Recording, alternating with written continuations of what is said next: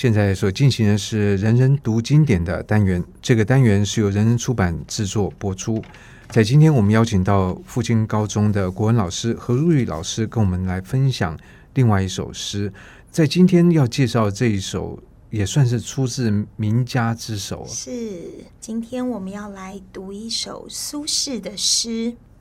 一般我们提到苏轼，好像也会提到他的词。是。那苏轼的诗跟他的词，你觉得相比之下有什么不同的特色吗？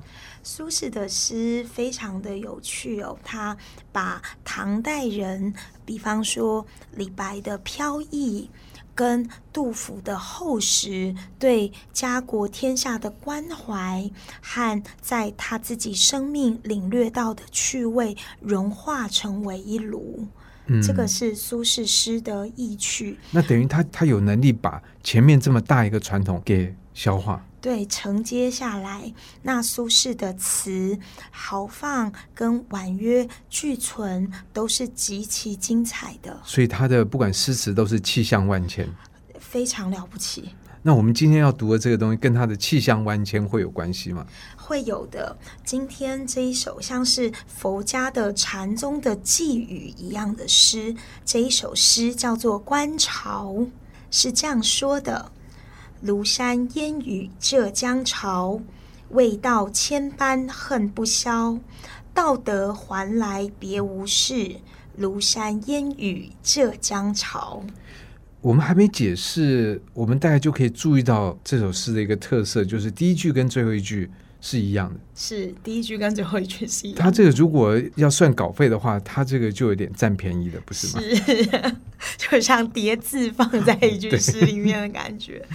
这个诗，所以我们来讲这个苏轼的小诗，非常有意趣。这个真的是供游戏文章。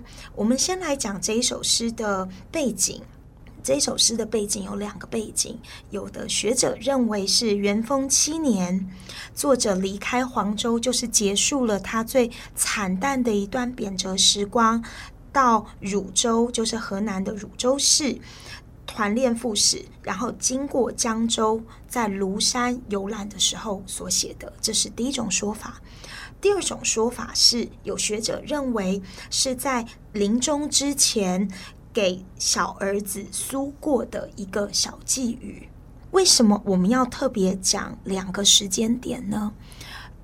在第一个时间点里面，是他结束了一个最惨淡的、非常悲伤的贬谪；在第二个点，是他临终之前所所说。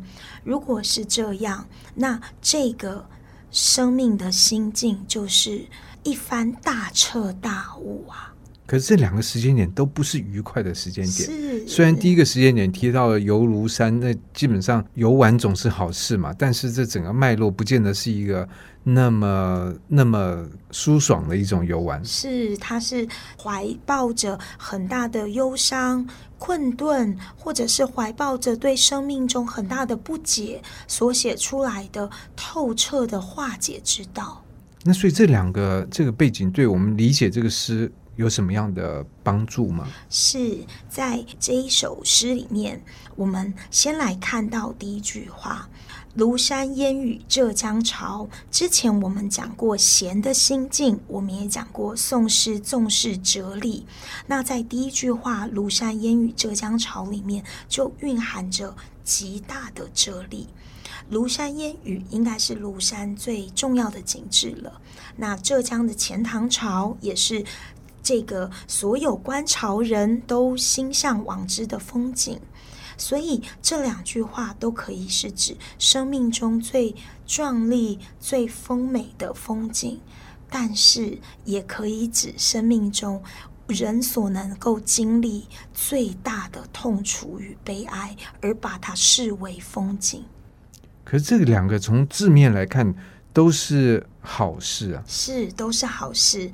如果我们从第一条脉络来看，就是苏轼他作为一个非常年轻就考上科举，而且是少春风少年，对春风少年郎，欧阳修对他说：“我当必此人出一头地也啊，让他出人头地，是一个呃名满京华的一个才子。然后一路因为各种的原因，党争也好，或者是朝政的各种因素也好，就被贬谪到黄州来。乌台诗域也好，被贬谪到黄州来。”他看过生命中最美的风景。如果我们把科举跟在仕途一帆风顺当成是生命美好的风景的话，他见过了。那他也见过了乌台诗域。他对他的弟弟子由说：“是处青山可埋骨，他山夜雨独伤身。与君世世为兄弟，再结来生未了因。”他也经历了人世间极大的骨肉分离或者是冤屈之苦。他都见识过生命中最大的风景了。那所以第二句跟第一句的关系是，他说：“生命中这么剧烈的风景，味道千般恨不消。我们如果没有经历过人世间最大的风景，我们好像就觉得自己少看了什么，少经历了什么，觉得好懊恼啊。”对，没有看到钱塘潮，没有看到庐山烟雨，好像是一个遗憾。对，是个遗憾呐、啊，就觉得，呃，我们生命中应该要经历丰沛，我们生命中应该要经历美好，我们生命中该要经历最壮丽的风景。可是他到最后说：“道德还来无别事。”第三句是这样说的：“我们看到了，没有别的事。”只有什么呢？只有庐山烟雨浙江潮。这的确好像有点很难参透他的心境。他的意思是说，看过也没怎样。他的意思是有三个层次。第一个层次是这样子的：我们从前风闻听说庐山烟雨浙江潮很美，人生春风得意少年时很美。我们听说名满京华很美。可是我们经历过了，我们就是就着那个风景欣赏风景就好，我们不用幻想着我们要看到多么伟大的风景。可是你已经看到那个伟大的风景了，然后说不定名声就幻灭了。我们到庐山烟雨，可能发现哎，我们找不到路；我们到浙江，那他没有可能发现我们感冒了。应该说。发现说那个离滩头太近了，对，离滩头太近了，各种，所以他当他洗去所有的名声之后，我们就能够如实关照那个风景了。嗯，我们就能够真正感觉得到，我用我的心，而不是用我听说去感受到风景的美好与风景的震撼。那所以苏轼在这边，他的意思是说。那种是说看到也觉得没怎么样，是这样的一种心境吗？嗯，他可以指看到也没怎么样的寻常心境，但他也可以指第二个层次，就是我就着烟雨欣赏烟雨里面最美的烟雨，就着钱塘潮欣赏钱塘潮中最美的潮，而不要去追寻了，我就当下即是的体验万物就可以了。那所以意思说，也不一定要到庐山，其他的山的烟雨也一样美吗？对，也一样美的，也一样。我我不用追寻人生中特别的巅峰的经验，我就着生命中每一种万物去体验，我就得到了生命中最美的经验了。这有点像是这个英国诗人，应该是很有名的布雷克，是不是写的《伊丽莎看到一世界》？是是的，所以。在第三层，我们就可以发现，苏东坡讲的是，我们不用追寻美景自在脚下，也是禅宗公案里面常在说的，注意脚底大事。我们脚下的那一步，就是我们人生中最美的风景，也是最重要的一步，也是最重要的一步。所以这一首诗，它到底是一个消极呢，积极呢？但这样的讲法有点很简略的二分了。我想，对于苏轼来讲，他不管是你如意老师刚刚讲的，是在生命的经过大风大浪，还是说已经是面面对死亡的一种特殊的状态，他到底是一个悲心交集吗？还是怎么样的一种状况？这个是禅宗的公案里面，他说到了晚年之后，见山又是山，见水又是水。我已经领略过生命的离世，已经领略过我是名满天。其实他被贬依然名满天下。那个苏辙写文章就写说，我的哥哥就是名太高，他有犯什么罪呢？他就是名声过高，天下的人都爱他的文章，他做错了什么吗？那是跟刘禹锡有点像吗？刘禹锡他真是倨傲了。那苏轼他的生命是充满趣味的，所以在这一首诗里面，他就讲说，生命的趣味自在每分每秒钟自然的体验。我们早年会听说庐山烟雨浙江潮多么美好，我们会认为我生命一定要经历过那一番大风大浪。可是，其实我们所有经历过的风浪，就是我们生命中的大风大浪，不用特别去追寻什么奇特的美景。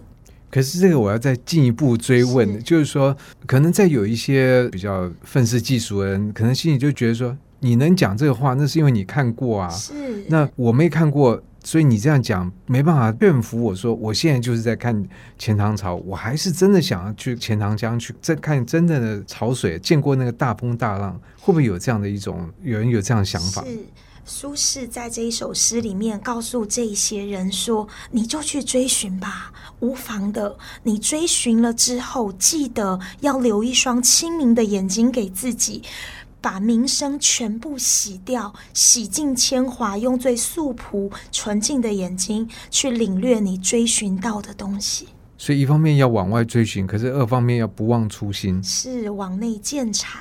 同时，走到哪里，事实上哪里就是涅槃，就对了。是就着世间缘法，正其为菩提。所以这个诗是的确就有有这样一个解释的传统，从一种禅宗或者是这样的角度来看，还是说是如意老师选择这样的角度来看呢？嗯，解读这一首诗的角度很多，那很多学者也用禅宗的寄语的方式来解读的原因，是因为嗯，他在里面确实透露了人生的睿智跟禅机吧。